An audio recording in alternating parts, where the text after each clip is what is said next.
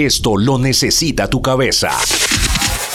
Podcast Radiónica. Esto lo necesita tu cabeza. I, I really don't care what anyone thinks about my past drug use. I can put the blame on that kind of influence, but it's a mixture of, you know, rock and roll in general, you know, the Keith Richards thing and, and Iggy Pop and all those other people that did drugs. I just thought it was just one of those things that you do, you know. Podcast Radiónica. En este nuevo podcast, Kurt Cobain empieza escribiendo un poco como ideas sueltas y cuenta así de primerazo que solo pudo cantar y tener sexo. No especifica cuándo, ni dónde, ni con quién. Y pregunta si alguna vez han sentido que a alguien les importa tanto que quieren matar todos sus gérmenes.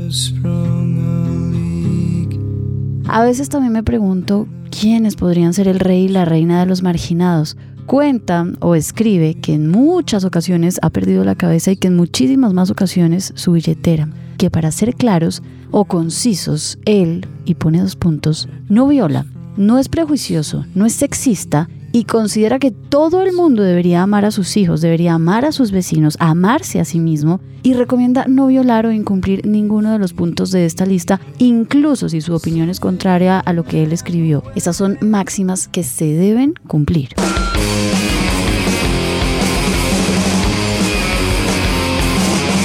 Después se remite a su preadolescencia cuando tenía 13 años y estaba pasando por toda esa etapa incómoda en la que casi todos odian a sus papás y quisieran poder seguir jugando con sus juguetes. Y la situación con las niñas es súper incómoda, como que no se sienten del todo a gusto cerca de ellas. Y cuenta que para él era más incómodo aún porque para ese entonces, cuando tenía 13 años, se veía un poco como un roedor poco desarrollado, encima hiperactivo y excesivamente flaco, ya casi desagradable y pues a veces obviamente era un poco frustrante sentirse tan inseguro físicamente.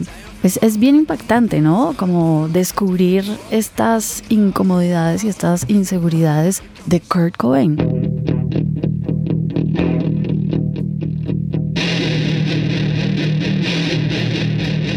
Y entonces sigue contando que un día fue al cine con sus amigos y vieron Over the Edge, una película que cuenta la historia de esa juventud problemática, vándala, que también es un poco consecuencia de la negligencia de los padres y de las familias disfuncionales. Después, como ya se habrán dado cuenta que suele hacerlo, cambia radicalmente de tema y empieza a hablar del oficio del músico. Y dice que está bien en cuanto a que es una forma cómoda de vivir, vivir de la música. Sin embargo, y aparte de los problemas financieros que uno pueda llegar a tener, su verdadero problema con esa profesión es que no es una elección sabia.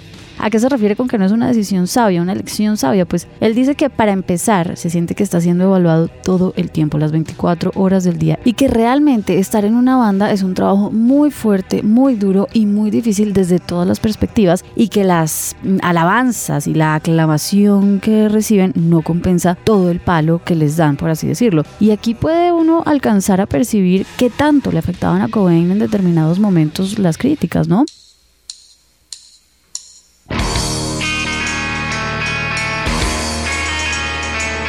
Entonces él sigue describiendo y dice que lo que realmente resulta reconfortante es tocar y que a él realmente le gusta hacerlo, lo disfruta profundamente tocar música en vivo. Dice que hacerlo es la forma mm, más primaria y poderosa de liberar energía compartiéndola además con otras personas, además de tener sexo y consumir drogas. Entonces dice, así que si van a un buen concierto y lo ven bajo los efectos de las drogas y después de eso van y se acuestan con alguien, van a tener todos los frentes de liberación de energía cubiertos, dice, dice Cobain, y todos necesitamos de vez en cuando relajarnos y soltar. Además, agrega, es más fácil y más seguro que protestar al frente de clínicas donde hacen abortos o que ir por ahí predicando las palabras del Señor. Así que vayan a un concierto, bailen un poco y copulen, dice Cobain.